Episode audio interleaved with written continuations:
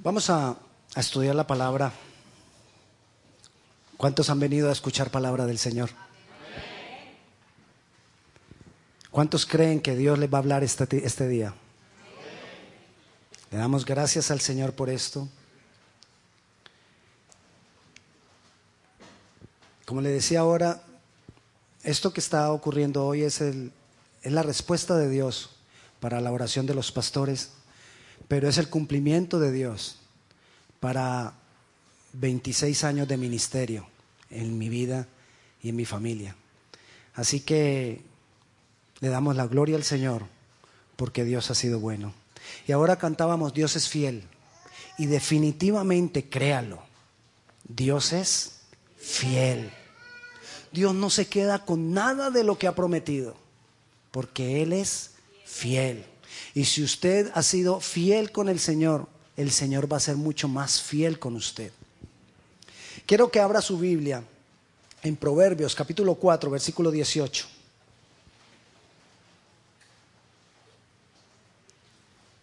Esta es una, para mí es una promesa que se tiene que cumplir. Se tiene que cumplir en la vida de las personas que dice ahí que se va a cumplir. Dice así, mas la senda de los justos es como la luz de la aurora que va en aumento hasta que el día es perfecto. En algunas versiones de la Biblia dice hasta que el día es pleno. ¿En qué momento el día es pleno? Cuando llega a su máximo brillo, a mediodía, más o menos a esta hora, que llega a su máximo brillo, ahí. Pero quiero que tengamos en cuenta esto. Mas la senda de los justos es como la luz de la aurora que va en aumento. Las sendas son los caminos. Tus caminos, dice ahí, tienen que ir en aumento. Nuestra vida tiene que ir mejorando. Tu vida tiene que ir mejorando. Pero dice ahí, ¿de quiénes? De los justos.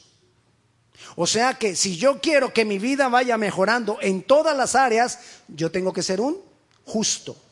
¿Quiénes son los justos? La palabra del Señor en el Nuevo Testamento cuando habla de los justos está hablando siempre de los que hemos recibido a Jesucristo como Señor y como Salvador. Aquellas personas por medio de las cuales fluye el amor de Dios, el amor de Jesús los que vamos para la vida eterna, esos somos los justos.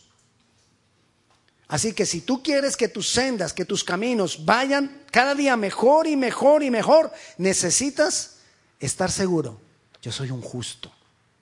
No por tus obras, por lo que Jesús ha hecho por ti. Porque Jesús nos ha hecho justos. Jesús nos ha justificado. Así que si tú crees que Jesús te ha, justificado, tú eres un justo. Yo soy un justo. Y si tú lo crees, dile al que está al lado con, así con certeza, yo soy justo. Pero con cara de certeza. Sí, porque yo soy justo. No, no, no, con cara así de que lo creo. Yo soy justo. Pero recuerda, no es por lo que tú haces, es por lo que Jesús ha hecho por ti. Mire cómo son las sendas de los justos que van en aumento. El pueblo de Israel estaba esclavo. Dios lo saca de la esclavitud y cualquiera diría, ah, no, pero no lo llevó en aumento porque lo llevó al desierto. Sí, pero en el desierto veían todos los días milagros. Todos los días había milagros. Porque ellos iban cada día a mejor, a mejor. Pero estaban cansados en el desierto. Tenían, bueno, el desierto es desierto. Y a pesar de que había milagros, había, imagínense el desierto, lo que hay en el desierto. El Señor entonces lo lleva a la tierra prometida, a algo mejor. En la tierra prometida los establece y los lleva a conquistar ciudades. Después de conquistar las ciudades, los lleva a establecer ciudades y fue uno de los reinos en su época más grandes del momento. Porque las sendas de los justos van en aumento. Eso debe pasar en mi vida. Eso debe pasar en la vida, en tu vida, en la vida de cada uno de nosotros. Nuestras sendas tienen que ir en aumento. Dice la palabra del Señor, bienaventurado el hombre que ha depositado en el Señor sus fuerzas y en cuyo corazón están los caminos de Dios. Bienaventurado el hombre, bienaventurado quiere decir que va de bendición en bendición, de gloria en gloria, de victoria en victoria. Pero tenga presente esto. Que tu vida, que tus caminos en todas las áreas vayan en aumento, no quiere decir que no haya problemas. El Señor ha prometido lo siguiente, mírelo de esta manera. El Señor ha prometido lo siguiente, el Señor nos ha prometido llevarnos de victoria en victoria, de gloria en gloria, de poder en poder. Entonces, mírelo de esta forma, otra vez le, insisto. Usted tiene una victoria, había un problema, había una dificultad, usted tuvo la victoria. Ahora usted quiere otra victoria, ¿verdad? Entonces, ¿qué tiene que haber? Otro problema. Porque si no hay otro problema, ¿sobre qué tiene victoria? Entonces, si usted quiere vivir de victoria en victoria, usted tiene que ir enfrentando obstáculos, usted tiene que ir enfrentando problemas, usted tiene que ir pasando esos obstáculos y usted tiene que ir pasando los problemas. Si usted aspira a que los problemas se acaben, usted no va a ir de victoria en victoria. Así que a veces nos hablan y nos dicen, no te preocupes, llega el Evangelio y para de sufrir. No es así. No vamos a parar de tener problemas, sino que vamos a tener victoria sobre los problemas. Vamos a tener victoria sobre los obstáculos. Vamos a ir de poder en poder y de gloria en gloria. ¿O alguno de ustedes cuando se convirtió se le acabaron todos los problemas? Si hay alguno que le levante la mano y, yo, mejor dicho, me le convierto a ese evangelio. De verdad. Y mucha gente se convierte a ese tipo de evangelio porque dice, yo no quiero tener problema. Pero hay una realidad, que vienen problemas. Y entonces, cuando vienen los problemas, termino diciendo, no, mejor no, no me gustó. Me habían dicho que no había problemas. Me habían dicho que iba a parar de sufrir. Me habían dicho que... Lo que me habían dicho. Y no lo viví. Entonces ya empiezo a pensar, Dios no me ama. Dios no me quiere. A ellos sí, pero a mí no. Porque no me responde. No, Dios sí te responde. Porque Dios te quiere llevar a algo más. El problema es cuando nos quedamos dando vueltas en el mismo problema en el mismo obstáculo. Si tú te quedas en el mismo problema, en el mismo obstáculo, el único cambio es que da la vuelta y sigues por lo mismo, no estás yendo de victoria en victoria. Y la promesa dice que las sendas de los justos van en aumento. Yo tengo que ir en aumento. Yo tengo que ir a mayor bendición en todas las áreas de mi vida. En algunos momentos me enfrento a una circunstancia en un área de mi vida. En otros momentos me enfrento a otra circunstancia en otra área de mi vida. Y así voy progresando, voy yendo más allá, voy yendo más adelante. Si yo estoy estancado, tengo que revisar. Algo está pasando. Si yo no estoy yendo de aumento en aumento, de bendición en bendición, de poder en poder, algo está pasando y tengo que hacer un par en el camino, tengo que parar por un momento y empezar a mirar por qué esto que está escrito en la Biblia no se cumple en mí. Porque déjeme decirle, si está escrito, si está escrito, tiene que cumplirse. Si no se cumple, es porque hay algo impidiéndolo. Quizás el ambiente donde estoy no me lo está permitiendo. Quizás necesito que algunas cosas a mi alrededor sean cambiadas. Quizás necesito que algunas cosas en mi interior sean cambiadas. Quizás necesito muchas cosas. Pero tengo que hacer un par y decir, Señor, ¿qué pasa? Yo quiero ir en aumento. Yo quiero ir de bendición en bendición. Y ahí es donde entra lo que Dios dispuso a través de Jesucristo para ayudarnos a que nosotros tuviéramos un buen ambiente para ir en aumento. Y se llama iglesia. Esa es la iglesia. La iglesia es el escenario, la iglesia es el ambiente, la iglesia es la plataforma para que nosotros nos paremos y podamos ir de aumento en aumento, de bendición en bendición, de poder en poder y de gloria en gloria. Hay tres cosas en la visión de Grace Covenant que están dispuestas para que nosotros vayamos en aumento y en bendición. se llaman las tres E's. E, E, E. Las tres E's. La primera, si usted quiere ir de aumento en aumento, necesitamos un encuentro con Dios. Un encuentro con el Señor Jesucristo. Pero no un encuentro como el que pasa muchas veces en las iglesias. No critico las iglesias porque nosotros somos iglesia, pero tenemos que ser realistas en algo que pasa en los encuentros con Cristo en las iglesias. El pastor hace el llamado. ¿Quién quiere recibir al Señor como Salvador? Y entonces Usted invitó a un amigo y usted le dice a su amigo, vaya, vaya, vaya. Reciba al Señor. Pasa, pasa. No, y usted lo coge el brazo y venga, yo lo acompaño. Y lo trae acá adelante. Y lo pone aquí. Y el pastor, y uno le dice, ¿quiere recibir al Señor?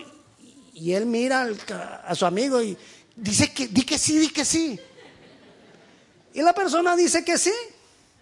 Y entonces le decimos a la oración de fe, recibe a Jesucristo como Señor y tu Salvador. La persona recibió a Jesucristo como Señor y Salvador y ya luego ya descansó porque salió de su compromiso, de su, de su pulladera que tenían aquí.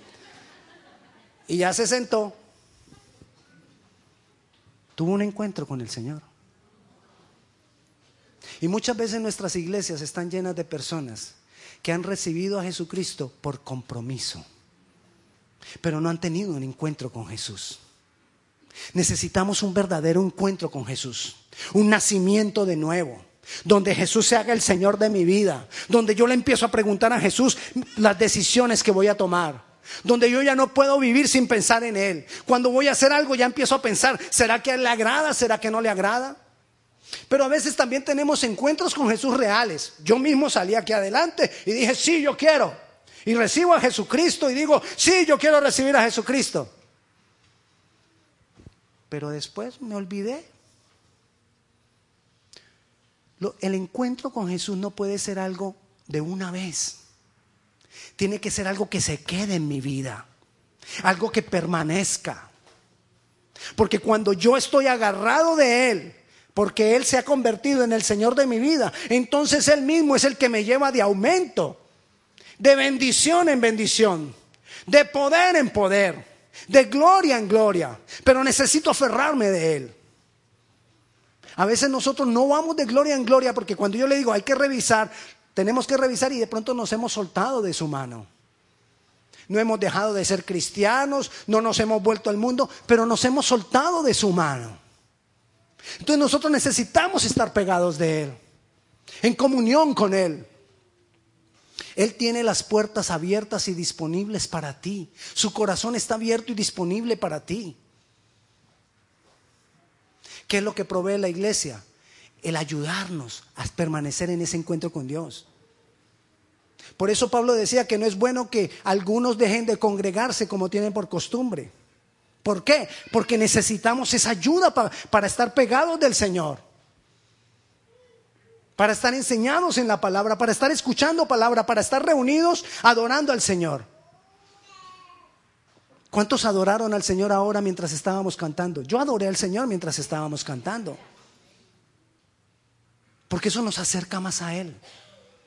Porque lo va, lo va sembrando más a Él aquí dentro de nuestro corazón. Lo va poniendo más en nuestras vidas. Necesitamos permanecer en ese encuentro con Él. insistir, Señor, yo quiero estar contigo continuamente.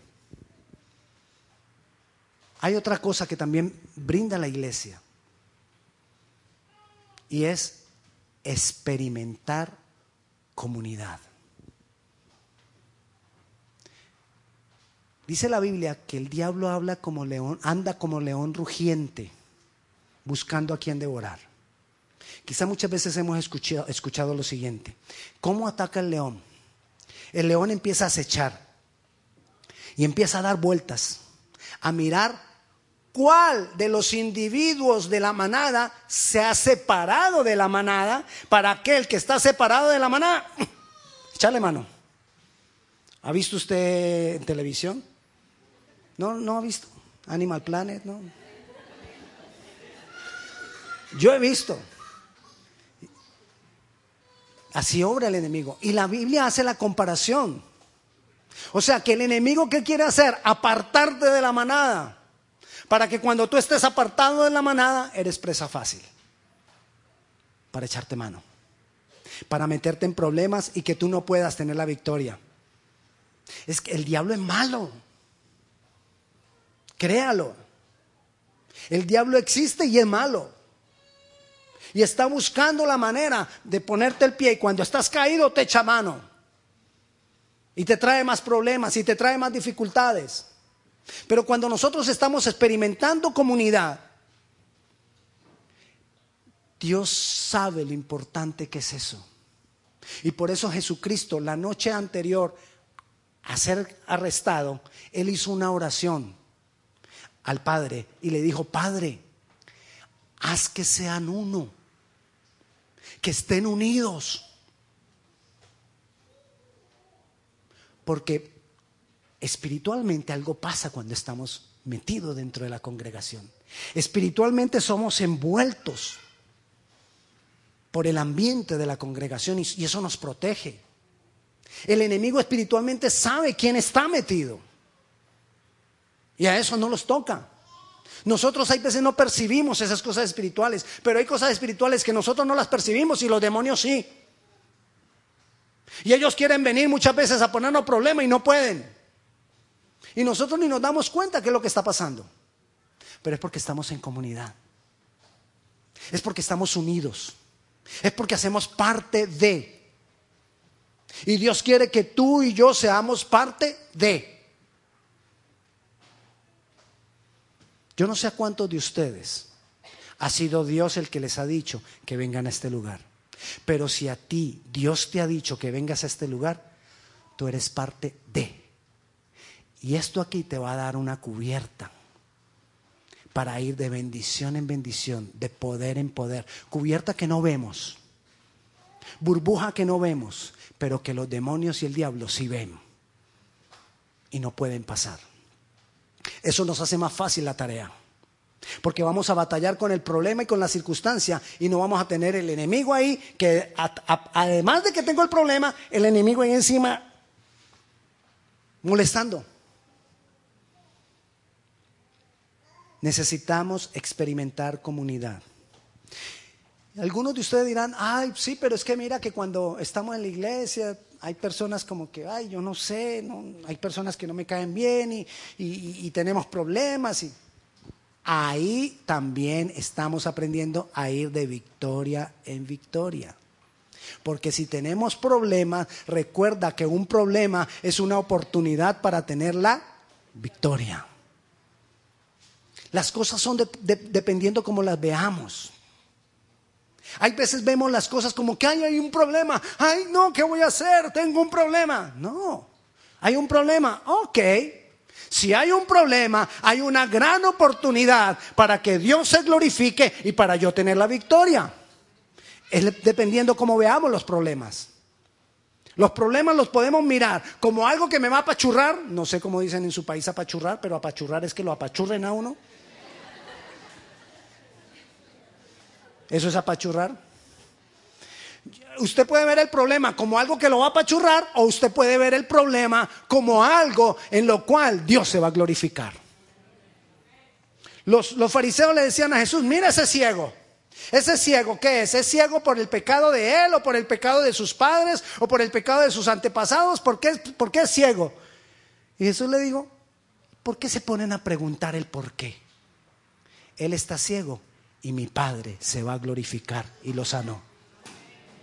Si hay un problema, no te pongas a pensar de dónde viene el problema, por qué esto, por qué aquello. No, Señor. Es un momento para que Jesús se glorifique en mi vida. Amén. Amén. Necesitamos vivir en comunidad.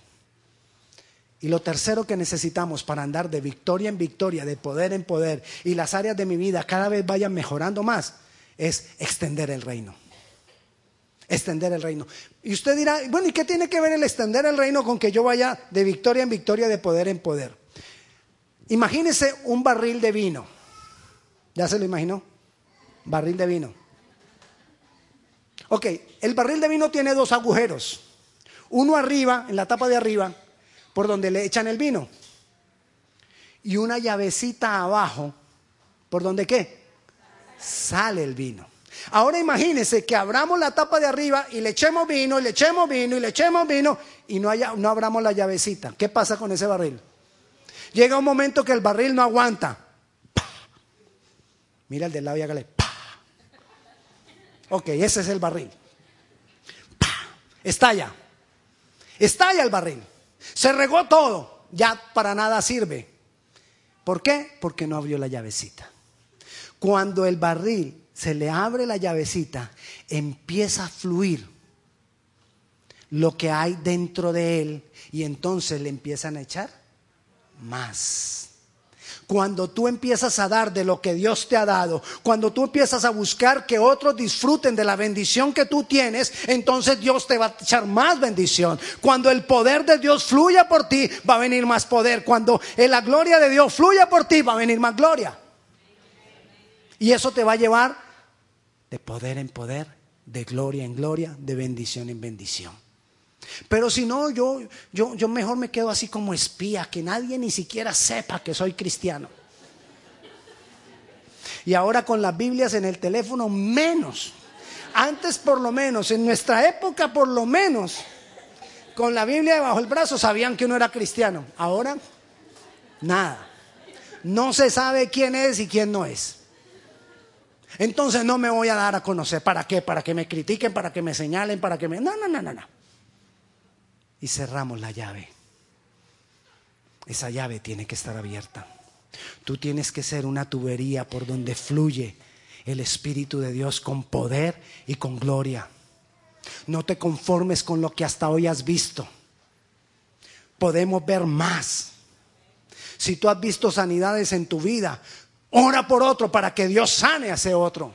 Si tú has visto respuestas en tu vida, ora por otro que tiene necesidad para que haya respuestas en la vida de él. Y pastor, ¿y si yo no he visto nada de eso?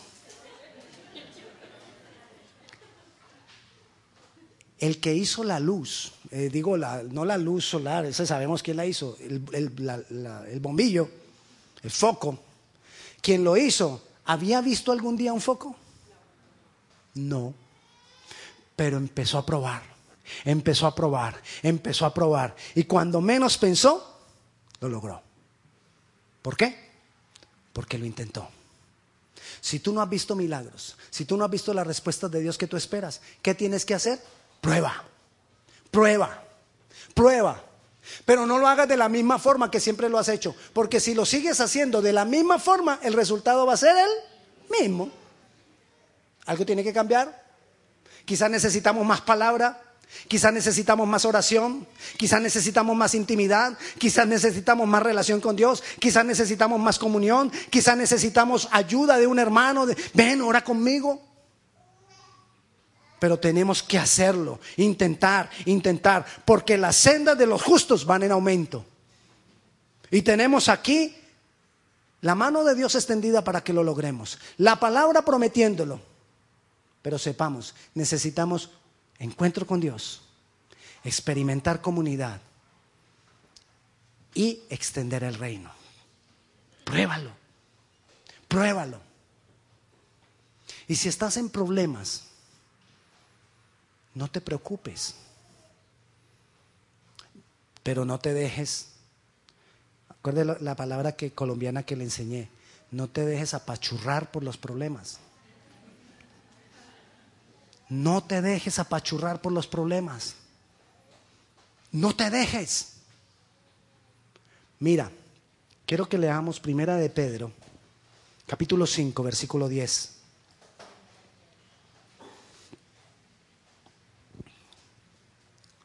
Dios no quiere que tú sufras. Pero como Él sabe que van a haber problemas, ¿sabe qué quiere Dios? Glorificarse en tu vida. Y Él quiere que tus problemas duren poquito tiempo. O sea, Dios quiere que tú salgas rápido de los problemas. ¿Cuántos lo creen? ¿Cuántos lo creen? ¿Cuántos lo creen? Eso así convencido.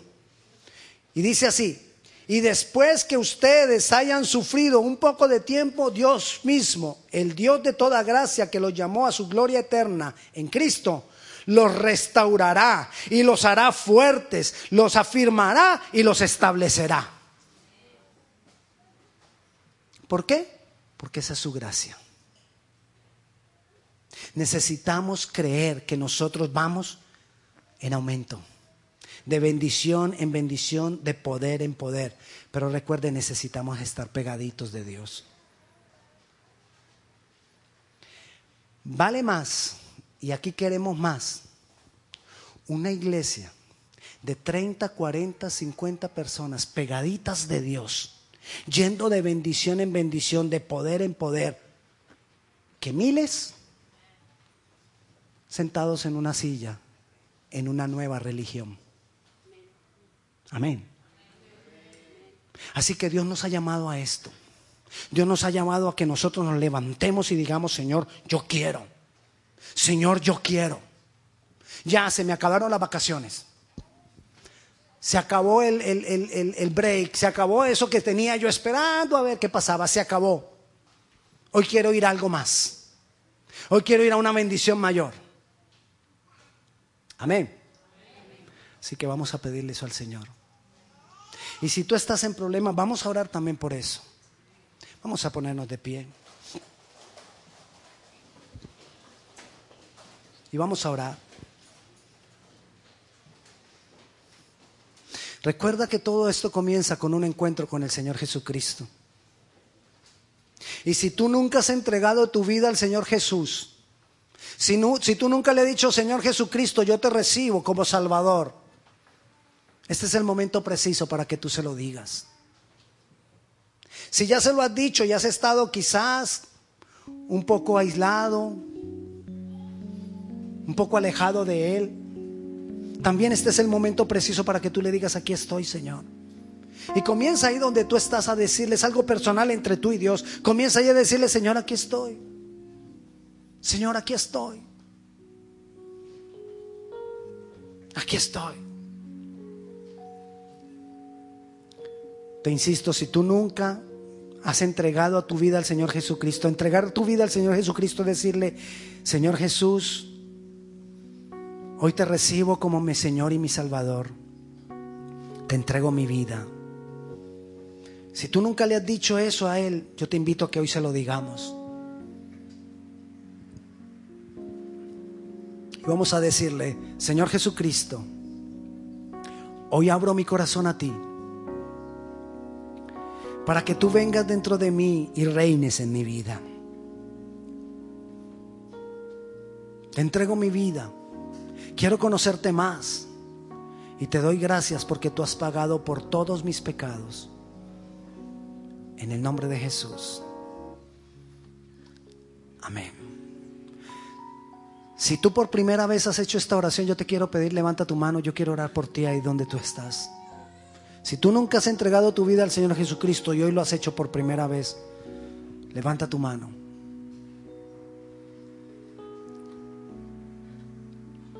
Gloria a Dios. Gloria al Señor. Padre Celestial, yo te doy gracias, Señor, por cada vida que en este lugar está diciendo, te recibo como mi Señor. O por cada vida que te está diciendo en este lugar, aquí estoy Dios. Quiero caminar contigo. Quiero que mis sendas vayan en aumento. Quiero ir de victoria en victoria, de poder en poder. Me agarro de tu mano, Señor. Todo aquel que está diciendo que se aferra de tu mano, yo, declaro que es una realidad en la vida de cada uno. Padre Celestial, obra, Señor. Espíritu Santo, fluye sobre cada vida. Hermano, si usted tiene la libertad para levantar sus manos, levante sus manos y deje que el Espíritu de Dios recorra su cuerpo. Padre Celestial, mira cuántas manos hay aquí levantadas. Mira cuántos te están diciendo, yo quiero, yo quiero, yo quiero. Señor, yo declaro que tú fluyes y que tú ministras cada vida en este lugar. Ministra Espíritu Santo, ministra Señor. Y yo declaro que tú vienes a hacer cosas nuevas en medio de nosotros, cosas nuevas en cada vida. Te damos muchas gracias Señor, en tu nombre Jesús. Amén y amén.